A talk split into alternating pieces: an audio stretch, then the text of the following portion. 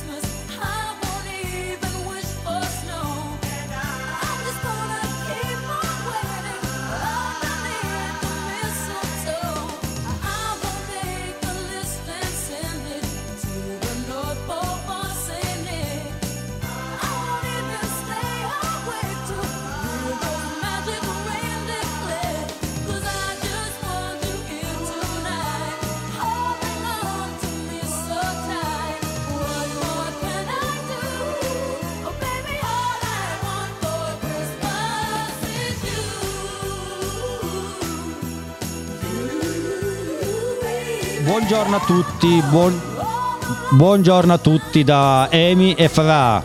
Ciao, come state? Buongiorno, buongiorno. Oggi puntata decisamente natalizia, non è vero Emi? Certo, certo, mi senti bene? Ti sento Ah? bene, ti sento bene. Ok. Beh, sono un po'... abbiamo- abbassiamo abbassiamo solo un pochino la musica.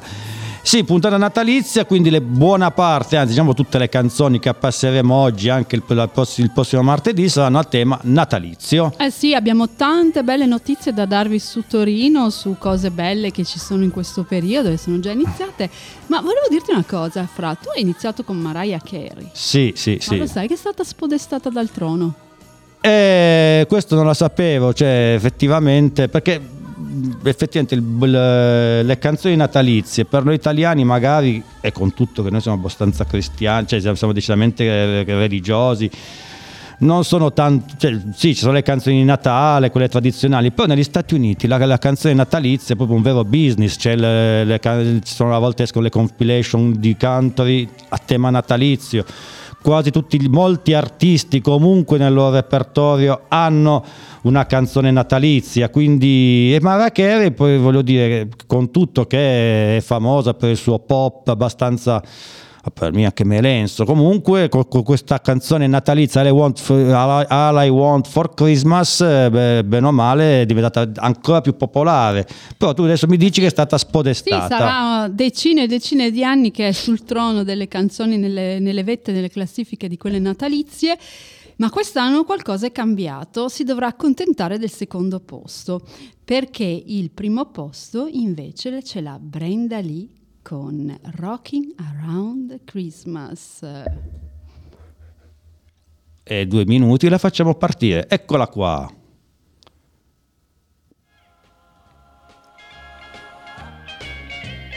Rocking around the Christmas tree at the Christmas party hop. Mistletoe hung where you can see every couple tries to stop. Rocking around Christmas tree, let the Christmas spirit ring. Later we'll have some pumpkin pie and we'll do some caroling. You will get a sentimental feeling when you hear. voices singing. Let's be jolly. Deck the halls with Boughs of holly rocking around the Christmas tree. Have a happy holiday. Everyone dancing merrily in the new old fashioned way.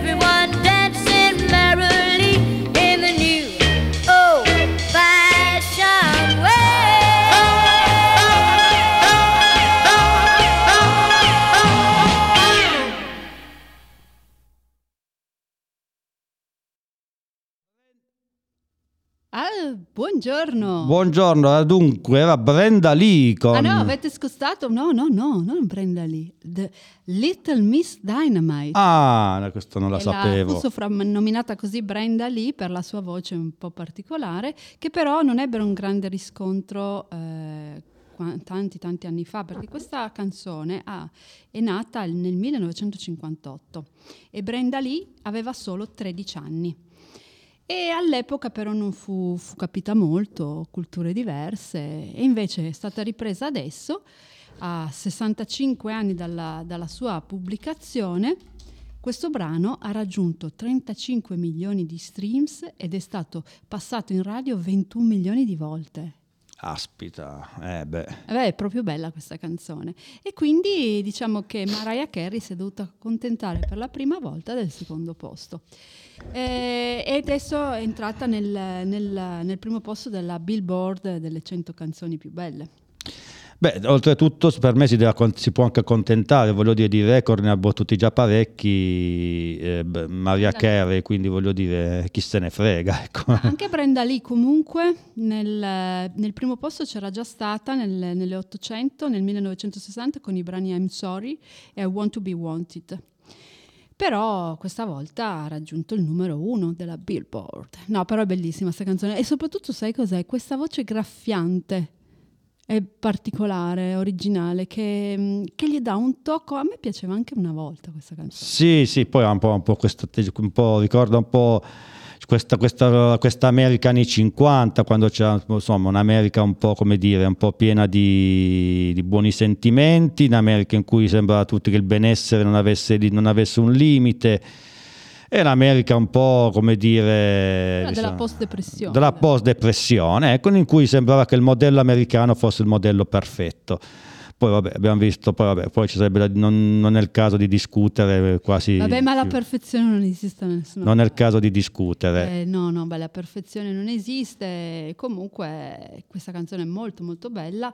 Ma adesso cosa ci fai ascoltare? Adesso vi farei sentire. Allora, molti di chi si chiedevano: ma qual è la canzone natalizia più bella di tutti i tempi? La canzone è proprio quella per, per eccellenza. Quella che proprio tanti dicono: ma qual è veramente la canzone più bella in assoluto? La canzone più bella in assoluto, allora, fa parte di un album che è uscito nel 1988. Allora, intanto bisogna fare anche un motivo anche perché la, la- la faccio sentire, intanto, vabbè, intanto perché siamo sotto Natale, quindi giustamente bisogna farla sentire. E anche perché purtroppo è legata a un fatto un po' dramma- cioè drammatico. Purtroppo, allora, qualche giorno fa è morto Shane McGowan. Shane McGowan è stato il cantante dei Pogs. Shane McGowan ha sempre avuto grossi problemi con l'alcol. Io ho visto due volte i Pogs dal vivo qua a Torino e due volte l'ho visto completamente andato. Ha avuto dei problemi abbastanza grossi, ma comunque è un autore di canzoni, ad, cre- credetemi, veramente superlativo. Perché i Pogs sono stato uno dei gruppi che hanno mischiato il punk con il, con il folk irlandese. E Shane McGowan è stato il leader di questa band. Eh, nel 1988 appunto esce il loro terzo album, If I Shall From God, eh, If I Shall From Grace With God, che è un loro considerato il capolavoro. E su quest'album qua c'è la canzone Fairy Tale of New York, che è stata considerata la canzone natalizia più bella di sempre, cantata in coppia con eh, Kirsty McCall, figlia di Evan McCall. Quindi intanto un saluto per Shane McGowan che ci, ci- ci ha lasciati po- pochi giorni fa e soprattutto un motivo per farvi sentire questa canzone, ammesso che riesca, riesca a, farla, a farla partire, perché sono un po' di difficoltà anche, anche oggi nel, nel far partire questa canzone. Vabbè, ma nel frattempo io volevo dire due cose, perché a Natale a Torino mh, sarà un po' di anni che io forse non guardo bene tutti gli eventi di Torino, però mi sono stupita perché ce ne sono veramente tantissimi. Ehm, ad esempio, il primo che parte l'8 dicembre, quindi già partito e arriva fino al 7 gennaio. E vuoi far partire la canzone? Eh, sì, sì, eh, boh, è- la canzone è pronta, quindi Fairy Tale of New York sono i Pogs.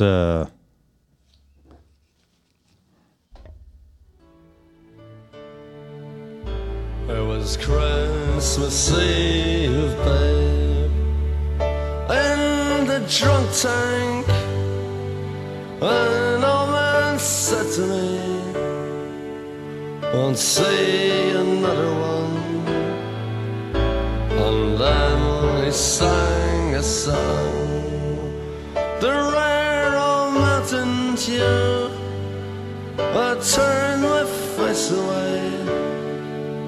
and dreamed about you. Got on a lucky one, came in eighteen to one. I've got a feeling this year's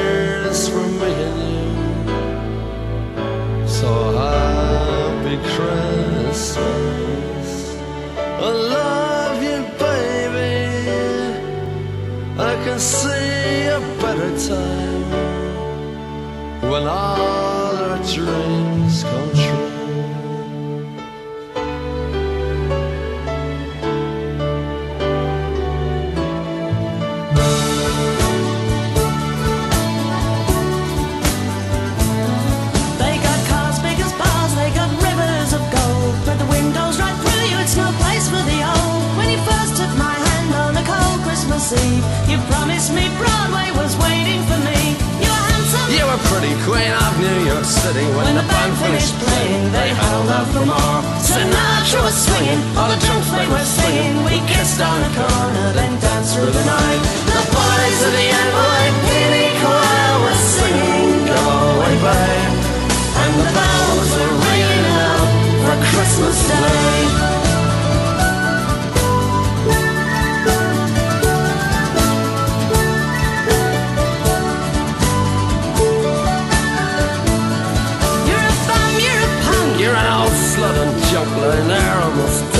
Dead on a drip in that bed. You scumbag, you maggot, you cheap, lousy faggot. Happy Christmas, you're ours. I pray God it's our love. The boys of the NYPD choir still singing Go away, babe And the bells are ringing out for Christmas Day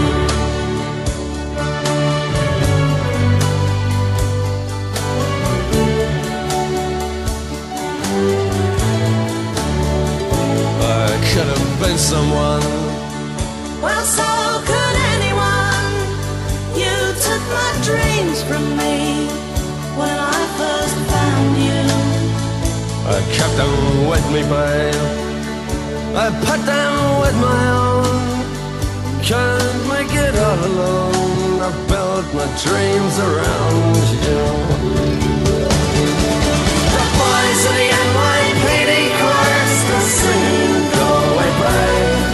the bells are ringing out for Christmas Day.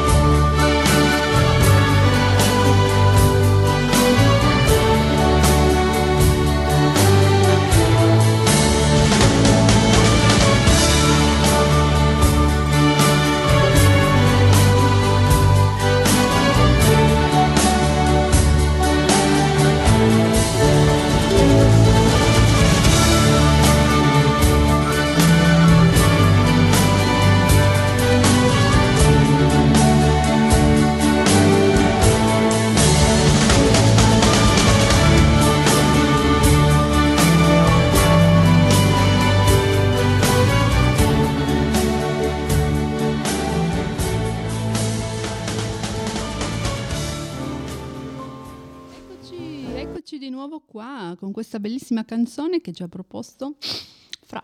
Eh sì, sì, erano, erano i Pogs che cantavano questa Fairy Tale, Fairy Tale of New York, che è considerata a tutti gli effetti la canzone natalizia più bella di sempre, una canzone dell'88 ed è in effetti davvero una bellissima canzone con un testo decisamente triste. E poi un modo anche mio, per- che essendo sono sempre un fan dei Pogs, un modo per salutare Shane McGowan che ci ha salutati definitivamente qualche giorno fa.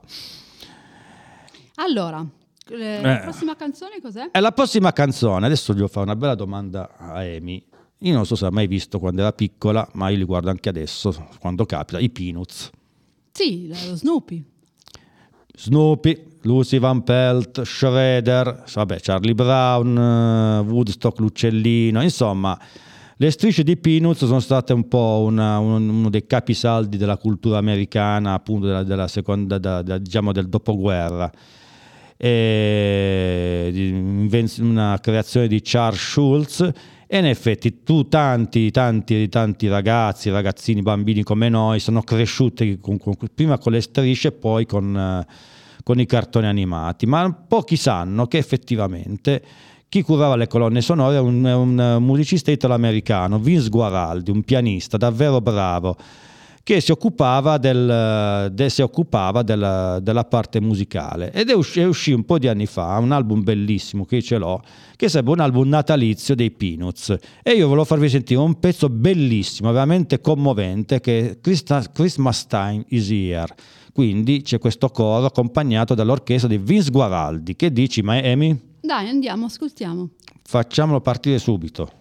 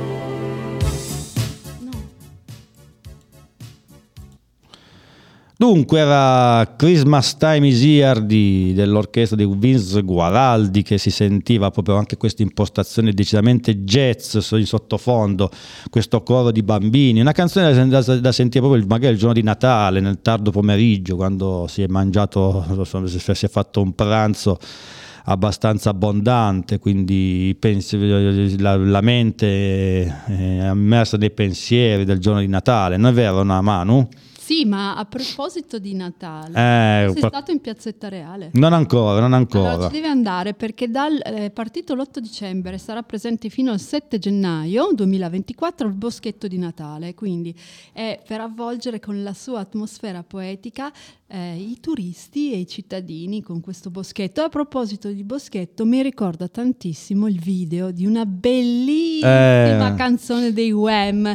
Vi ricordate come si chiama? Eh, sì, non è neanche il caso di dirlo perché sicuramente è, è una canzone comunque più famosa, è comunque la canzone degli anni 80 famosa de- del... Forse anche meglio, più famosa di Mariah Carey. Eh sì sì sì sì, assolutamente, è partita quasi, avete sentito già un pezzo così come introduzione, inutile che... E allora andiamo con i Wham Last Christmas.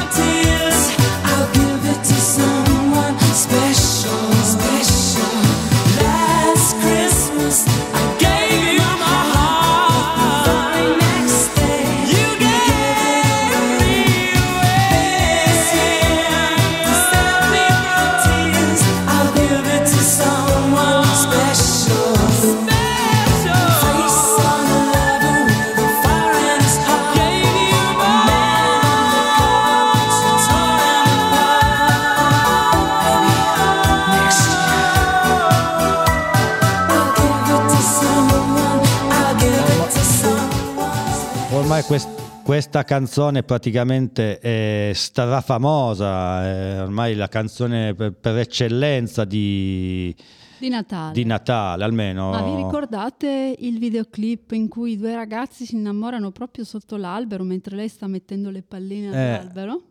Ma c'era un po' tutto, praticamente c'era un po' tutto in questo video perché effettivamente c'era il, il- come dire, il clima edonistico degli anni Ottanta, il clima, c'era un po' il clima diciamo di ottimismo di quegli anni lì. Oltretutto ricorda, se, io non l'ho mai visto, se qualcuno ha visto Vacanze di Natale de- de- di- dei fratelli Vanzina di- dell'83 appunto di quegli anni lì, che quest'anno fa il quarantennale, effettivamente le atmosfere erano le stesse, solo che lì si era cortina da un pezzo, comunque sulle, sulle Alpi Trentine, mentre invece nel video di- dei, dei Wham, dei Wham, Wham, non so dove, probabilmente in qualche, nella campagna britannica, presumo. Sì, ma comunque c'è sempre un albero di Natale, infatti mi ricordo questi due ragazzi che preparavano l'albero, una bellissima atmosfera natalizia eh, di condivisione tra, tra giovani. Ma voi sapete qual è l'origine dell'albero di Natale? Tu lo sai? No, assolutamente no. Allora, in realtà si dice che ci siano tante leggende sull'albero di Natale, però io ve ne voglio raccontare una che conosco io. E- ed è quella che, che mi piace di più, che è successo che in una fredda e buia vigilia di Natale di circa 1200 anni fa, Wilfred l'inglese camminava coraggiosamente in una foresta della Germania del Nord e a un certo punto vide delle, delle fiamme divampare su fino al cielo e si accorse che c'era mm, dei membri di una tribù che, eh, con un grande sacerdote che stavano sacrificando al dio scandinavo Thor un ragazzo giovane, perché eh, in quell'epoca appunto succedevano molti sacrifici delle tribù, quando si credeva molto nella natura si, si tendeva a fare molto quello. E, e Winfred allora si scagliò sulla folla, sollevò in un baleno il pesante bastone di legno martello che doveva infliggere il ragazzo e, e- e quindi fece, salvò il ragazzo e, lo- e così il ragazzo riconoscente tor- corse tra le braccia della madre. La folla rimase attonita di fronte a tutto questo e Winfred dice, oh uomini, tribù del nord, figli delle foreste, stanotte il sangue non scorrerà più. E poi fece anche un'altra cosa, alzò il crocefisso di legno e questa eh, quercia grandissima, che era la quercia dove, veniva dove venivano sacrificati tanti uomini, soprattutto giovani, e dove doveva essere sacrificato anche questo ragazzo, all'alzare eh, di questa croce di legno cadde improvvisamente come eh, ah, toccato da una forza invisibile ma potentissima. Tutti rimasero, diciamo, sconvolti. Ma la cosa bella è che proprio dietro questa quercia caduta era rimasto invece illeso un giovane abete con i, na- con i rami terzi verso il cielo. Allora Wilfred l'inglese disse questo piccolo albero sempre verde sarà il vostro albero sacro stanotte. È il simbolo della vita eterna perché le sue foglie sono sempre verdi, sempre. E quindi raccoglietevi attorno a lui a questo albero, celebratelo non con atti di sangue, ma con atti di vita, amore e riti di bontà. E questo è quindi l'origine del- dell'albero di Natale che è sempre verde e che simboleggia la vita. E- Beh, eh, il bello di fare coppia con Manuela che impari sempre qualcosa effettivamente. Beh, ma anche con Fra, eh. Eh. devo dire che Fra è un'enciclopedia cinematografica vivente. il bello di far coppia con, eh, con, con, la- con- con- Amy. Allora, anch'io un, eve- un paio di eventi da segnalare. Io ho un carissimo amico eh, che, ha- che un anno fa aveva pubblicato un libro, Canzoni di Natale. Lui è uno che scrive sul rumore, si chiama Maurizio Blatto. E scrive sul rumore in tempo, in pa- in tem- fino a qualche settimana fa scriveva anche sulla stampa il sabato e ha scritto una serie di libri dove analizza un po' le canzoni che un po' l'hanno formato. L'anno scorso ha pubblicato di, di questi tempi Canzoni di Natale.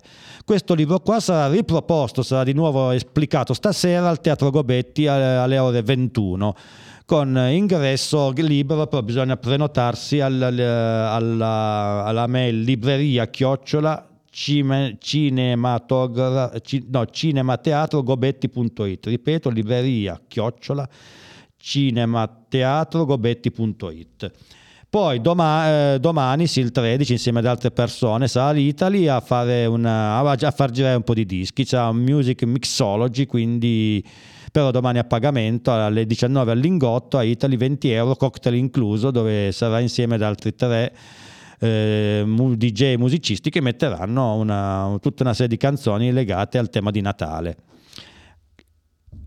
Allora, eh, come vi dicevo prima, effettivamente il tema natalizio decisamente eh, fa parte molto della tradizione americana. Il 22 novembre del 1963, quindi 60 anni fa, esce un, un disco che chiunque ama il rock dovrebbe averlo. Allora, Phil Spector è uno dei più grandi produttori musici, mu- delle musicali di tutti i tempi, è quello che ha creato il, il Wall of Sound, il muro del suono. Nel- All'inizio degli anni 60 sconvolge le regole della registrazione e praticamente mette, mette in- insieme una scuderia di musicisti, soprattutto musiciste, cantanti, che crea proprio un vero, il cosiddetto Spector Sound.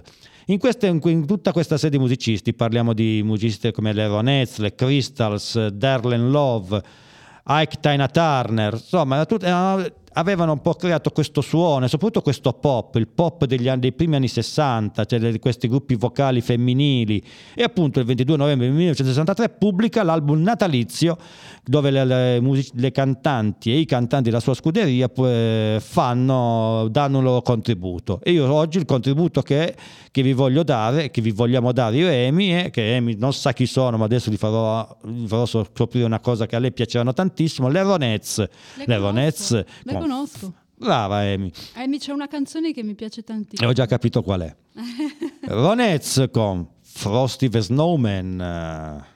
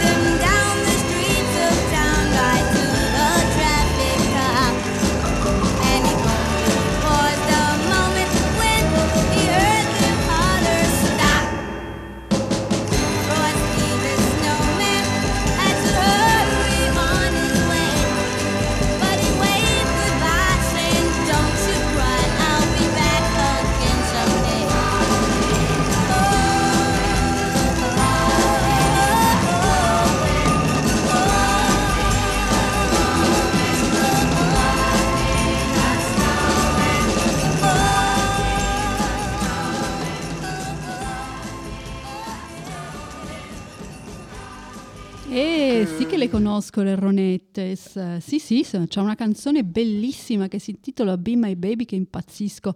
Tra l'altro, qualche anno fa, si tratta forse del 2016, 15-16, era uscita un, un remaking della, del Be My Baby. Adesso se la trovo, la prossima volta te la faccio ascoltare. Può essere, può essere, può essere. Comunque Be My Baby è stata utilizzata anche in, eh, in alcuni, in alcuni film. eh, se non sbaglio c'è una scena molto bella in, eh, in un film di Martin Scorsese, e, anzi più di un film, e poi anche in una pubblicità. Comunque Be My Baby una canzone bellissima, proprio i primi anni 60, questi gruppi vocali, tendenzialmente newyorkesi poi oltretutto, quindi c'è proprio un'immagine di New York dei primi anni 60 in cui sprizzava tutta questa energia.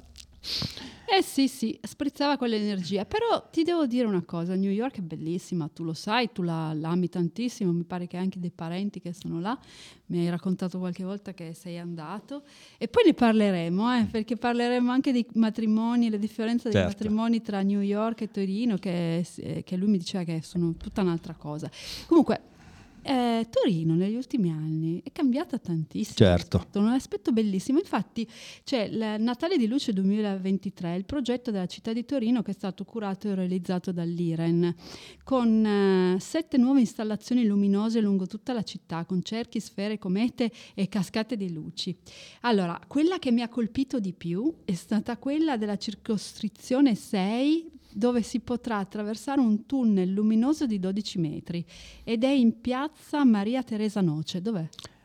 Eh, l'in- all'incrocio fra via, via Cigna e mm, eh, insomma sì comunque vicino in via via Cigna Cigna. praticamente via Cigna di fronte al gigante eh, dal gigante di via Ah, Cigna benissimo, e lì c'è un tunnel di 12 metri. Sono proprio curiosa, vorrei proprio vederlo. Mentre invece a Santa Rita, in circoscrizione 2, c'è la scenografia intitolata Sfere Celesti. In piazza Ven- Benefica, circoscrizione 3, Le Galassie. In Corso Telesio, circoscrizione 4, Stelle e Pianeti. Bouquet di fiori luminosi. E a Madonna di Campagna i bouquet, no, i bouquet di fiori luminosi in eh, via Madonna di Campagna.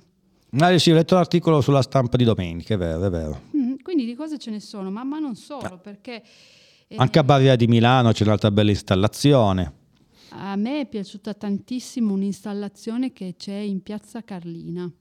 Eh, sono stata due settimane fa ed è stupenda. Queste sfere, queste palle, che sono dei lampioni fondamentalmente, ma di tutti i colori, grandi, giganti, lungo, eh, che circondano tutta la piazza.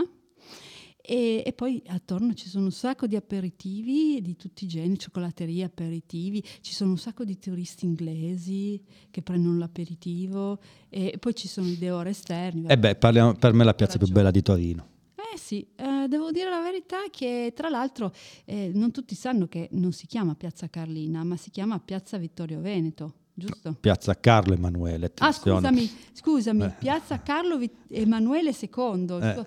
E invece il suo soprannome, Piazza Carlina, è talmente celebre e riconosciuto dagli abitanti che da qualche anno nelle mappe di Torino c'è solo più scritto Piazza Carlina. Eh sì, un po' come Piazza Benefica o Piazza Barcellona qua dietro, che non so quale sia il vero nome, non mi ricordo, comunque se- molti la conoscono come Piazza Barcellona, come Piazza Benefica, ma in realtà Sì, non è... adesso io recupero, eh, perché Eh, ho sbagliato infatti. il nome originale Eh, perché no, no. ormai tutti la conosciamo come Piazza Carlina, ma fu costruita nel 1673, tu lo sapevi? Sì, e vendevano il vino.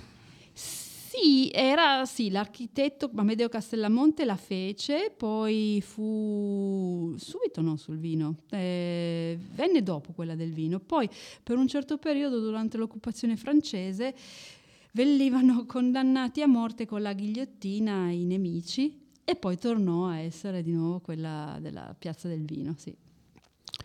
Vogliamo sentire un po' di musica adesso. Ma sì, che cosa ci fai ascoltare? Michael Bublé con Shina Twain, con, Twain. con White Christmas. Sì, Eh, Eh, un po' di anni fa la- mi piaceva moltissimo Shania Twain. Eh, allora mettere qualche cosa.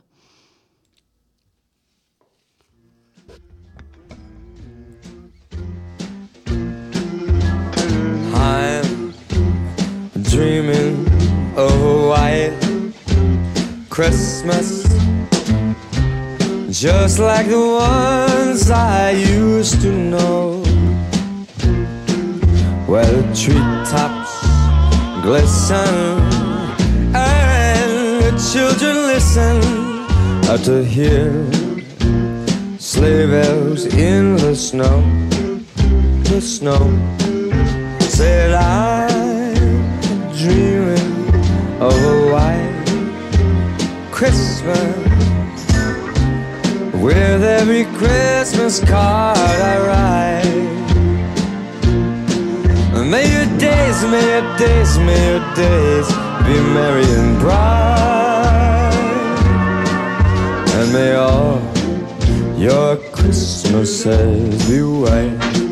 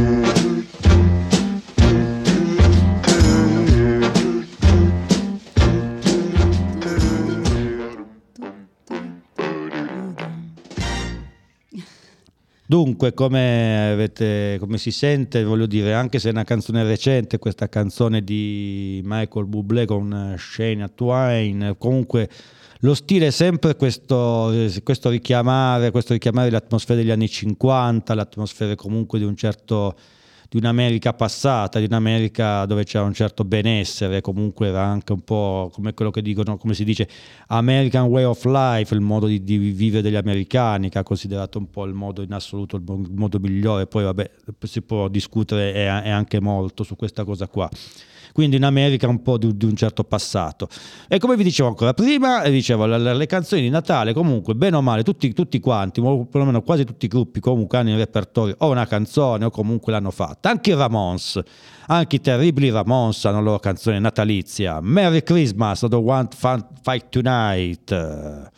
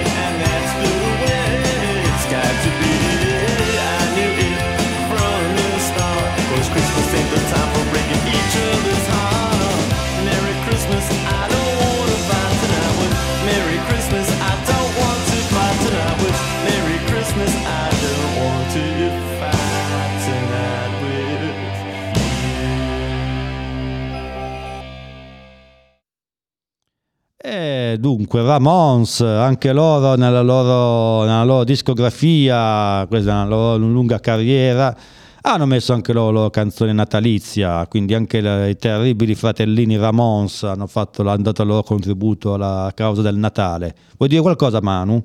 Ma sì, volevo darvi due consigli di appuntamenti. Ci sono anche dei laboratori a Torino, a Museo Come Ambiente. E domenica 17 dicembre c'è il laboratorio riuso e creatività per un Natale all'insegna della sostenibilità. E questo è interessante perché cioè, le cose si possono fare anche con le proprie manine, magari utilizzando oggetti di, di scarto. Così Eh sì, una seconda vita agli oggetti. Perché il Natale non deve essere spreco, non deve essere, deve essere riu- anche riuso quando è necessario. Poi si dà una seconda vita al- agli oggetti. Esatto. me, è sempre una cosa bella. Beh, Ma per- però ne ho visto un'altra che adesso te la- cosa c'è? Di Eh no, perché è una, una cosa che non- magari dal Natale può non piacere, ma a volte l'eccesso di consumismo, ecco, vero Eh Manu? sì, sì, invece questo laboratorio invece sembra proprio all'insegna di, di tutto l'opposto, ma ne ho vista un'altra che mi ha colpito, Laser Park si chiama questa, è al Paralimpico di Torino in Corso Sebastopoli 123, eh, angolo ingresso lato però da Corso, Gal- Corso Galileo Ferraris. Questa si chiama l'arena laser più grande a Torino, offre una miscela perfetta di sport e divertimento adatta a tutta la famiglia dagli 8 anni in su. Ci sono le squadre che sono equipaggiate con corpetti e phaser che utilizzano tecnologie di puntamento laser e si fronteggiano tra giocatori in un labirinto dove luci e suoni sono in continuo cambiamento. Questo sarei curioso di vederlo. Andremo in esplorazione. E non so, si sparano con laser. Eh, vabbè, non è proprio il momento, però. Vabbè, però è una cosa, è diciamo un gioco, Eh, diciamo, come uh. fosse eh, una partita di calcio, una partita E andremo in esplorazione per voi, vero Emi? Dai, andiamo a vederla. Beh, io a sto punto penso che mancano 5 minuti, vi, vi sal- salutiamo i nostri ascoltatori allora di Tour in Tour. Che sono tantissimi dall'altra parte, io lo so che siete tanti, Eh, tanti, centinaia, centinaia, centinaia, centinaia, tutti i martedì. E beh, li salutiamo, eh, saluti da Fra e da Emi e vi invitiamo a, a riascoltarci il prossimo martedì e sempre rimanendo in tema che ogni band americana comunque la sua canzone natalizia, anche Bruce Springsteen ha la sua canzone natalizia eh, che venne pubblicata come retro di un singolo, Santa Claus is Coming to Town. Bellissima, buon Buona ascolto. settimana a tutti da Buon Emi ascolto. E Fra? e Fra.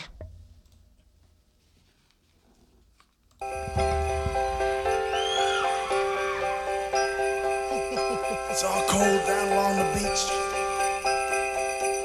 And the wind's whipping down the boardwalk. hey, man! Hey, man! You guys know what time it is?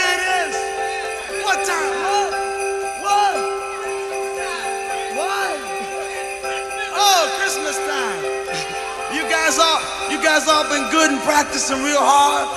Yeah? Clients, you've been you've been rehearsing real hard now. So Santa, bring you a new saxophone, right? Everybody out there been good or what? Oh, that's not many, not many. You guys in trouble out here. And you better watch out. You better not cry. You better not pout. I'm telling you why. Santa Claus is coming to town. Santa Claus is coming to town. Santa Claus is coming to town. He's making a list, he's checking it